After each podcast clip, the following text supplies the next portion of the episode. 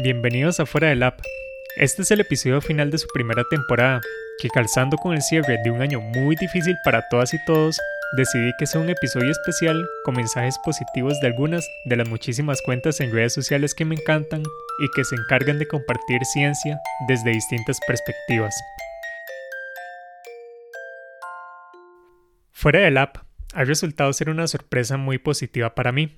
Realmente al inicio yo no sabía qué quería hacer de esta iniciativa, más allá de compartir nerdadas científicas principalmente ligadas a la innovación y el mundo de las startups, donde me encanta ver el impacto de la ciencia y la tecnología reflejado en un producto o un servicio.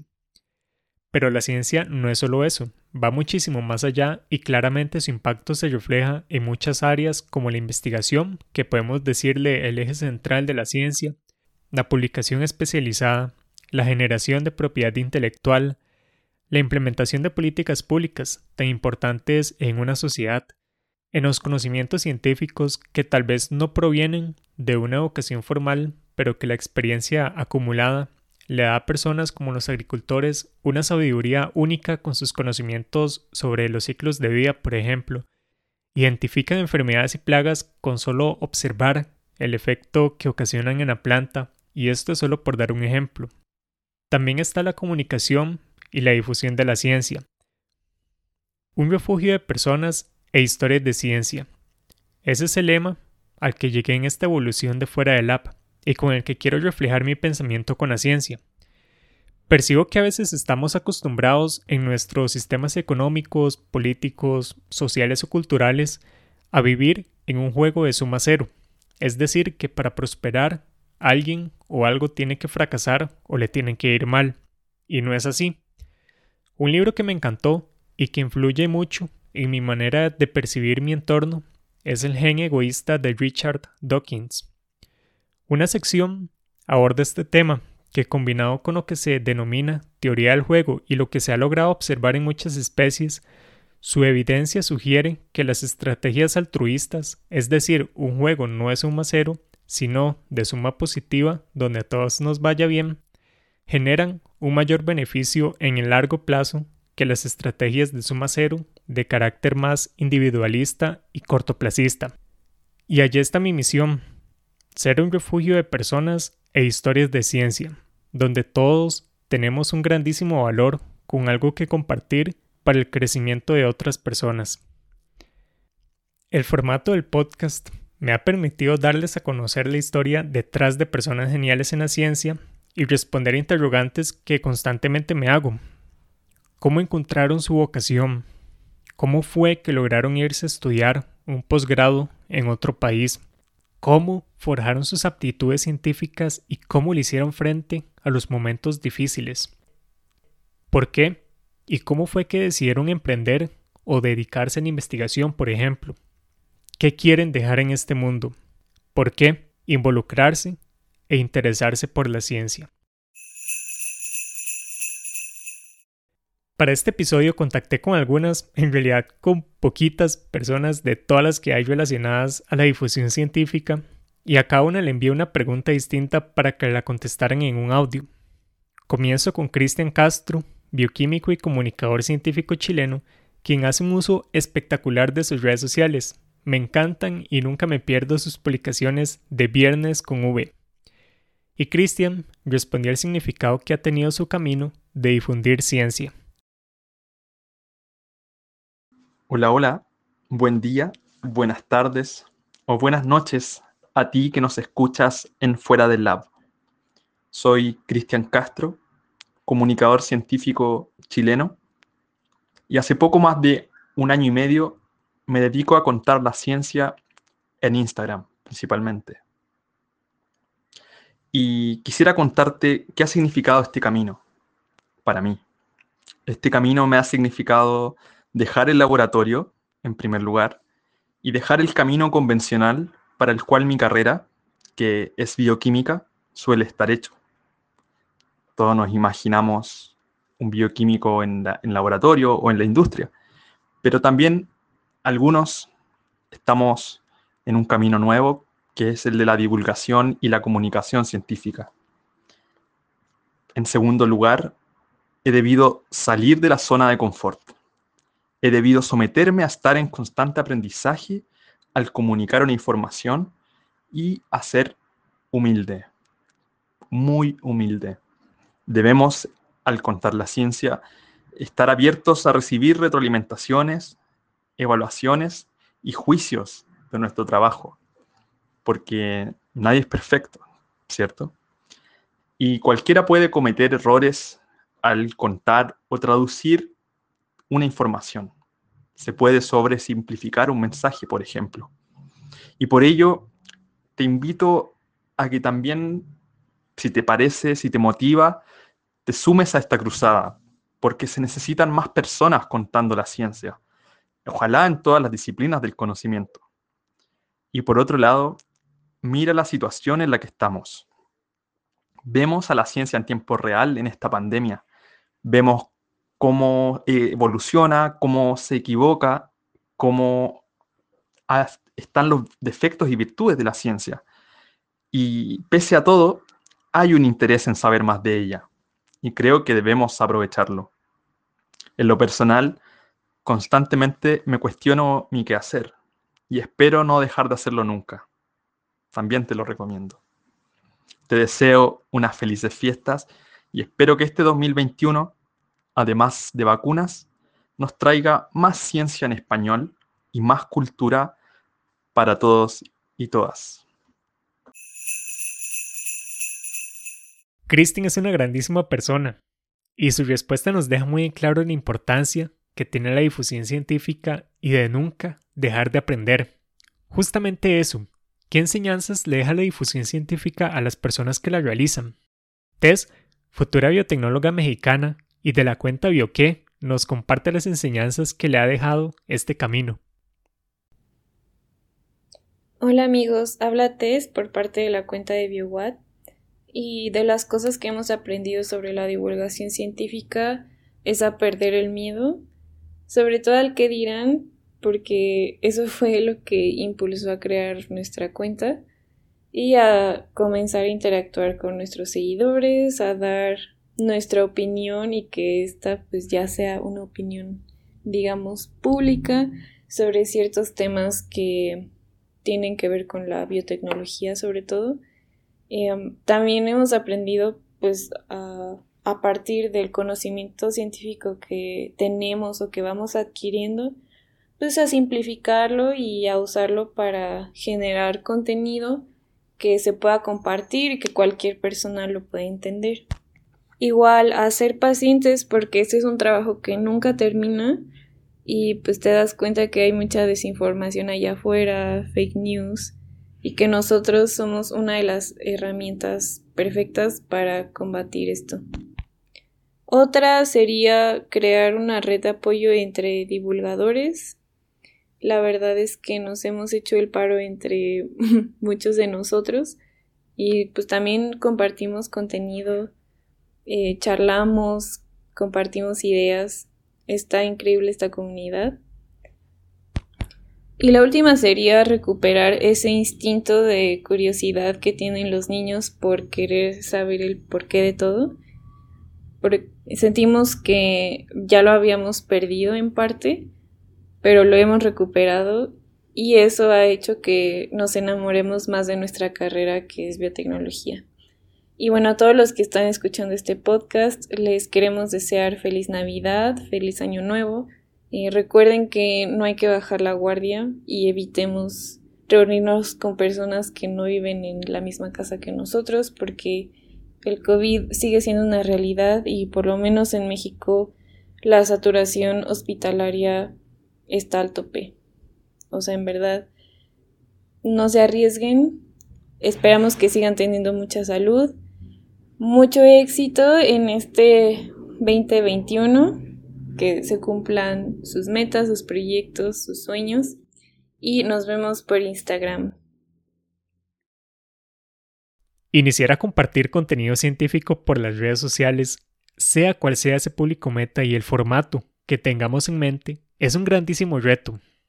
Tess mencionó el miedo al que dirán y desde Costa Rica la biotecnóloga Joy Estrada relata parte de los retos a los que se ha enfrentado junto a sus colegas de la iniciativa Fase G1, que por cierto me fascina ese nombre. Hola, hola, me llamo Joyce Estrada y soy parte del equipo de Fase G1. Comenzar a hacer divulgación científica ha sido toda una experiencia, la cual hemos disfrutado muchísimo. Nuestra iniciativa, como muchas otras, nació de esta necesidad de compartir el conocimiento científico con las personas, ya que sabemos que es de suma importancia que la ciencia llegue a la sociedad, pero no sabemos todo y no sabíamos cómo hacerlo. Fue así como comenzamos un camino lleno de retos para lograr este objetivo. Uno de esos retos ha sido dejar de lado los tecnicismos de la ciencia para comenzar a transformar la información a un lenguaje accesible y atractivo, de forma que sea comprensible para las personas.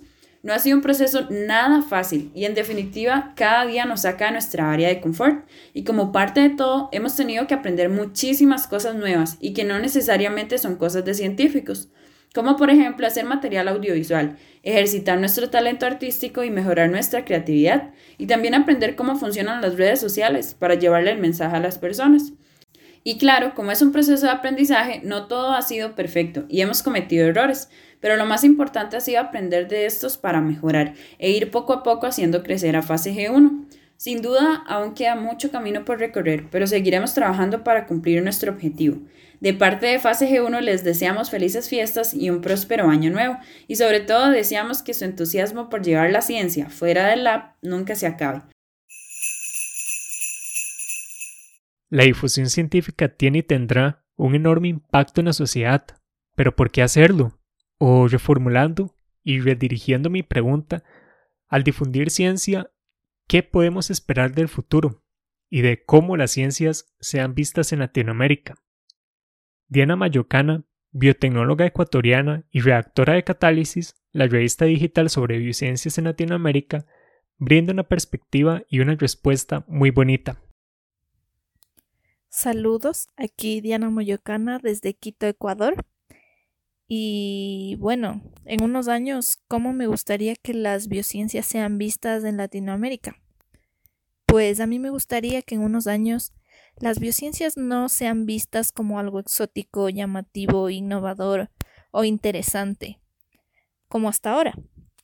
A mí me gustaría algo más que eso, y es que no sean vistas, es que sean entendidas, que empoderen a las personas, que para todas ellas, grandes y pequeñas, en edad o de cualquier profesión, representen una posibilidad de desarrollo y de mejora continua desde por ejemplo el ingeniero civil generando programas de viviendas ecoamigables con materiales producidos a partir de sistemas biológicos, pasando por los profesores de primaria que traten con emoción temas de este tipo para estudiantes de todas las edades, hasta la madre de familia emprendedora que tendría un puesto de comida tradicional, pero a la vez consideraría la posibilidad de ofrecer una opción alternativa de proteínas porque es más amigable con el medio ambiente.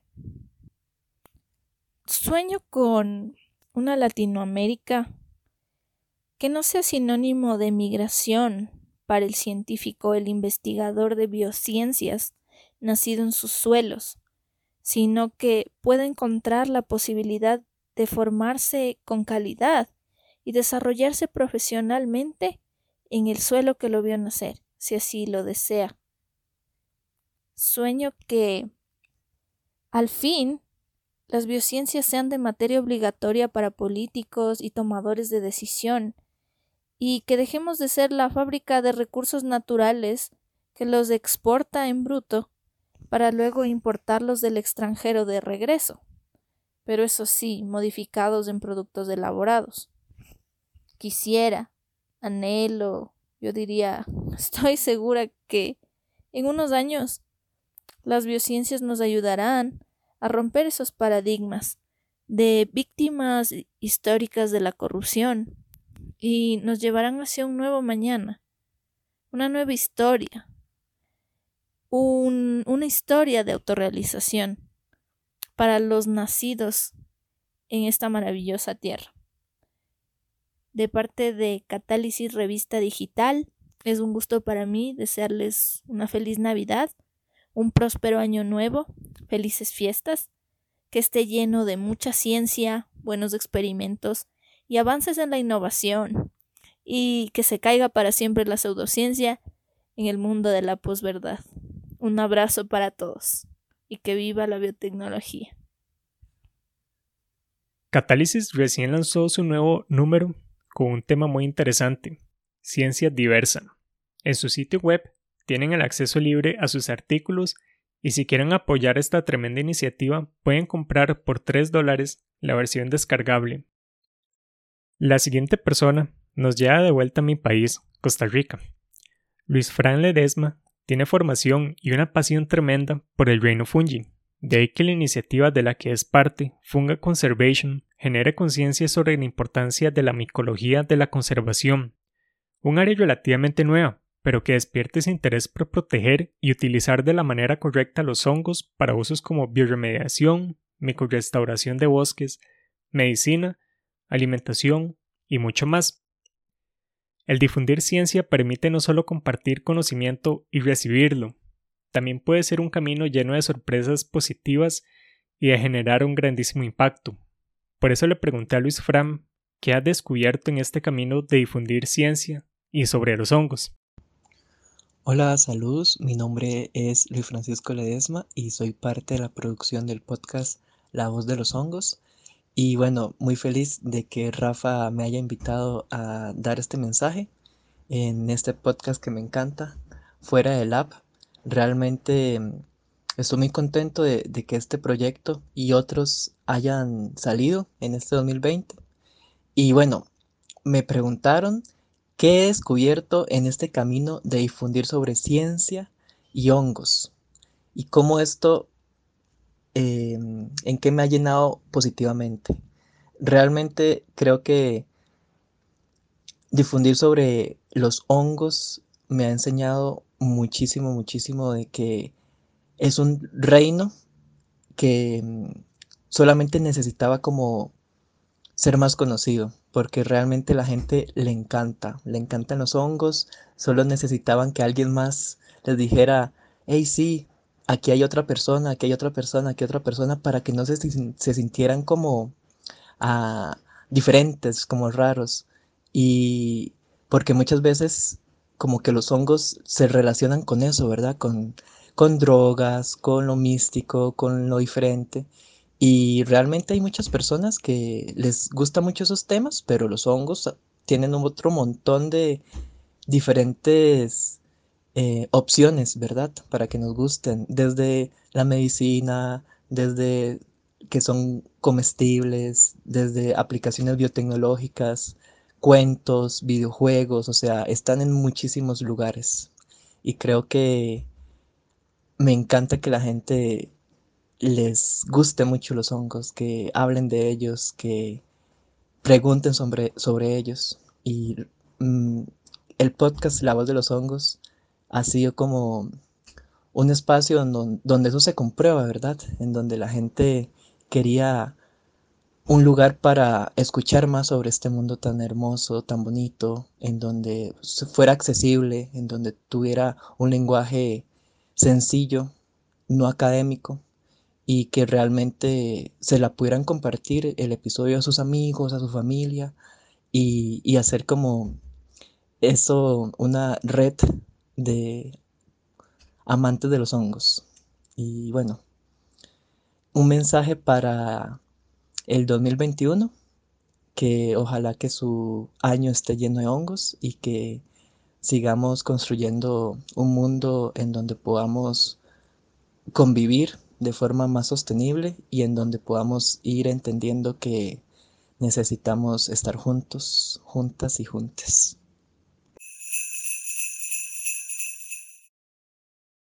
En conjunto con Colectiva Orgánica, Funga Conservation produce el podcast La voz de los hongos. Me encanta la idea, las temáticas de los episodios y la conducción de sus hosts, que definitivamente les recomiendo escuchar por Spotify y Anchor. Para quienes son de Costa Rica, también pueden apoyar a Funga Conservation y su misión, comprando sus productos como botellas, tazas para el cafecito de la tarde, camisetas y demás con alusión a los hongos y su diversidad. Continuamos con dos iniciativas que me encantan, porque están ligadas al emprendimiento en biociencias. La primera de ellas, el podcast y próximamente la academia Bienprendiendo, conducido por Héctor Garza desde México, quien estudió su doctorado en el área de biotecnología y quien nos comparte el significado de bienprender en Latinoamérica. Hola, ¿qué tal amigos? Les saluda Héctor Garza de Bienprendiendo, dejando mis mejores deseos para este año que se avecina y esperando que este 2020 haya sido de mucho aprendizaje y mucho crecimiento personal. Y en ese sentido, creo que va el bioemprendimiento en Latinoamérica, creo que en nuestras regiones, y voy a citar a Daniel Domínguez, que lo comentó en el podcast de Fuera del Lab, que si la vida fuera un videojuego, nacer en Latinoamérica es comenzarlo en nivel difícil. Y concuerdo mucho con este pensamiento, pero también Creo que este año será un parteaguas para la biotecnología no solo en nuestros países, sino en todo el mundo. Creo que a raíz de esta pandemia los ojos del mundo entero voltearon a ver a la biotecnología como la herramienta que nos va a ayudar a salir de este valle. Y una muestra de eso ha sido también el incremento en el número de personas que están haciendo difusión de la ciencia, difusión de la biotecnología, que se preocuparon por sustentar con bases científicas el origen del virus, el por qué no debes de tomar dióxido de cloro, de describir cómo funcionan las pruebas de diagnóstico o cómo actúan las vacunas generando una respuesta inmune. Y eso a su vez ha ocasionado que más personas que desconocían de esos temas puedan llegar a interesarse en ellos y de alguna manera terminará impactando en la investigación, pues se buscará realizar desarrollos que resuelvan una problemática, pero ahora sí con la conciencia de que esa solución llegue a la sociedad o a una industria. Es ahora cuando se comenzará a ver el verdadero valor y el verdadero potencial de la biotecnología para cambiar vidas. Creo que estamos en un buen momento para comenzar emprendimientos de base científica y estoy seguro que se abrirán más oportunidades para ello. Nuevamente deseo que en estas épocas navideñas y de fin de año la pasen de lo mejor con sus seres queridos.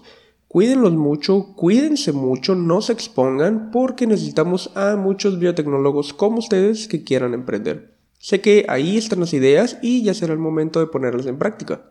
Hasta pronto y felices fiestas. Si este tema es de su interés, definitivamente tienen que escuchar este podcast por Spotify.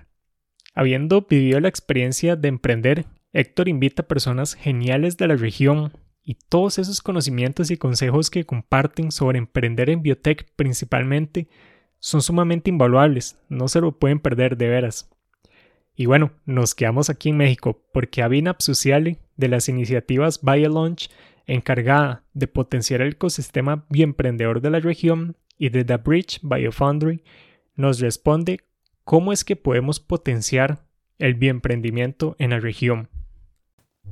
Hola a todos, todas y todes, mi nombre es Abigail Napsuciale y soy cofundadora y directora ejecutiva de BioLaunch.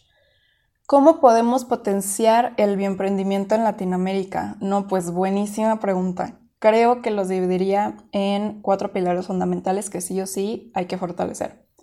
El primero, y muy importante, sería el capital, el tener acceso a financiamiento para diferentes etapas de desarrollo, pero principalmente para startups y early companies de base tecnológica.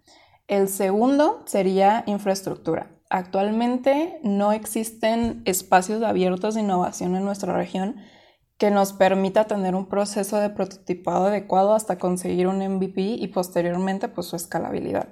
Es por eso que, por ejemplo, iniciativas como The Bridge Biofoundry, donde justo estamos buscando brindar estos espacios a todo ese potencial y futuro emprendedor latino que quiere pasar del laboratorio a los negocios, pues cobra muchísima importancia. El tercer pilar yo creo que sería eh, vinculación. Creo que actualmente hay un gap muy grande entre la ciencia, que pues finalmente es tu motor de innovación, y los negocios, que pues es tu, tu motor financiero, ¿no? Entonces, justo buscar la vinculación y construir ese, llamémosle, puente entre estas dos ruedas, pues no, pues como diríamos en México, pues ya se armó el changarro. Y por último, pero no menos importante, sería eh, un pilar de formación o, o de educación, en el sentido de tener eh, los conocimientos base para poder formular buenos proyectos y que pues estos tengan más posibilidad de salir adelante como una futura empresa. Buscar, por ejemplo, asesoramientos, que bueno, justo ahí se empata un poco con el pilar de vinculación, eh, pues para tener una estructura fuerte y resiliente, ¿no? Eh, y pues bueno, igual hablando de ese pilar de formación y vinculación, los invito a seguir nuestras redes sociales de BioLunch, ya que estamos preparando todo un marco de formación y vinculación justo para hacer lo que más nos gusta en el equipo, que es despegar el bioemprendimiento de Latinoamérica. Y pues nada, les deseo que tengan un excelente cierre de año y que se venga todo el éxito del mundo para el 2021. No olviden seguir afuera del app y Rafa, muchísimas gracias por la invitación. Un abrazote a todos. Tremenda respuesta de Avi. Al igual que vi emprendiendo, les recomiendo sumamente estar pendientes de BioLaunch y de The Bridge BioFoundry, que definitivamente van a generar un grandísimo impacto para las biociencias. Por Centroamérica, me alegra muchísimo escuchar que va a existir un laboratorio colaborativo para potenciar bioemprendimientos de laboratorio a la startup. Eso me fascina y no puedo esperar a que ese momento llegue. Y finalizo con una pregunta que en realidad desde hace poco ha estado dando vueltas en mi mente. A inicios de diciembre conocí a Biotech Latina, gracias a un conversatorio al que ellos amablemente me invitaron. Biotech Latina busca romper la barrera lingüística entre el portugués y el español en aras de unificar más la comunicación y la colaboración entre la ciencia. Y quedándonos en Brasil, Débora de Biotech Latina y quien es biotecnóloga molecular me ayudó en portugués a responder la pregunta ¿cuál es la importancia de romper con esa barreira del idioma para la ciencia em Latinoamérica?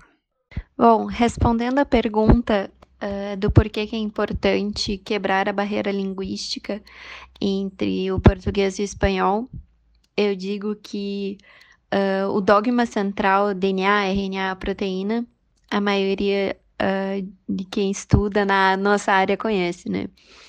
Mas existe uma segunda regra na biotecnologia que ninguém questiona o porquê, certo?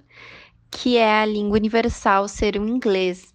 Nós entramos no curso e a informação já chega no inglês. Para nós próprios aprendermos biotecnologia já é um processo difícil, porque primeiro vem o aprendizado da língua e depois o conteúdo. Não é totalmente acessível nem a nós, e é por isso que é tão fácil disseminar informações falsas na nossa área, Sérgio. Mas eu vejo que a língua vai além só da informação. Ela também é cultura, ela também é identificação. Quando queremos quebrar a barreira idiomática português versus espanhol para o desenvolvimento da biotecnologia latina, não falamos só sobre facilitar a troca de ideias e acessibilizar a ciência. Também é sobre compreender nossas problemáticas em comum, uh, criar a ponte empática sobre as nossas histórias, olhar para nós latinos, nos vermos como povo latino e trabalhar a nossa ciência para o nosso povo e com a cara dele.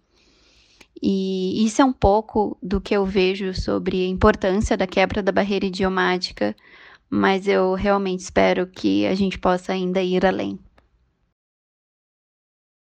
Desde que conocí a Biotech Latina, quedé con muchísimas ganas de aprender el idioma portugués y también me quedó la reflexión de cómo fuera del app puede aportar en la ruptura de esta barrera lingüística y poder llenarnos de ese intercambio cultural y de perspectivas que son necesarias para buscar una solución a los problemas comunes, tal como indicó Ébora, a quien agradezco mucho su grandísima respuesta y espero que a ustedes también les quede esa reflexión.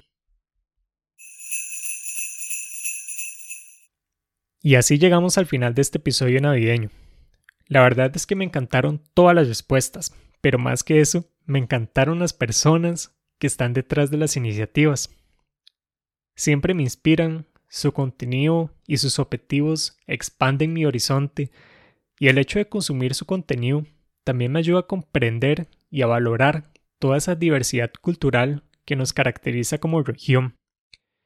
Sé que juntos y desde nuestras trincheras podemos aportar muchísimo en la solución de uno o más de los problemas que tenemos y que en este juego o estrategia no es suma cero, sino es suma positiva, podamos irnos quitando ese peso mental que llamamos tercermundismo. Espero que hayan disfrutado este episodio, tanto como yo lo disfruté pidiéndole los audios a Cristian, Joy, Tess, Diana, Luis Fran, Héctor, Avi y Débora. Les agradezco enormemente que se hayan tomado el tiempo de grabar sus mensajes y bueno, tanto en la descripción de este episodio como en los posts promocionales en el Instagram y Twitter de Fuera del App encontrarán los enlaces o los tags de estas iniciativas que les recomiendo al 100% seguir, De mi parte, también les agradezco a ustedes con el alma todo su apoyo durante esta primera temporada. Los episodios de Marcelo, Jenny, Daniel, Anita, Marcos y este especial engloban grandísimos aprendizajes y una alta dosis de inspiración. Así es que finaliza esta primera temporada. Les deseo una feliz Navidad y me uno al llamado de muchas de las respuestas en este episodio de celebrar las fiestas con su burbuja familiar. Comprendo el deseo que nos embarga de abrazar a familiares y amistades en esta época, pero hoy el mayor acto de empatía es permanecer en nuestras burbujas. Y cuando salgamos, no olvidemos utilizar mascarilla, respetemos el distanciamiento social, evitemos conglomeraciones, lavemos constantemente nuestras manos y cuando las vacunas estén disponibles, acudamos. De eso depende la salud pública y la economía de muchas familias. Sé que las próximas navidades estarán llenas de esos abrazos y de mucha unión. Para este 2021 les deseo mucho trabajo y éxitos a pesar de los retos que se nos vienen. Yo soy Rafael Omar y nos escuchamos el próximo año para la segunda temporada de este refugio de personas e historias de ciencia. Chao.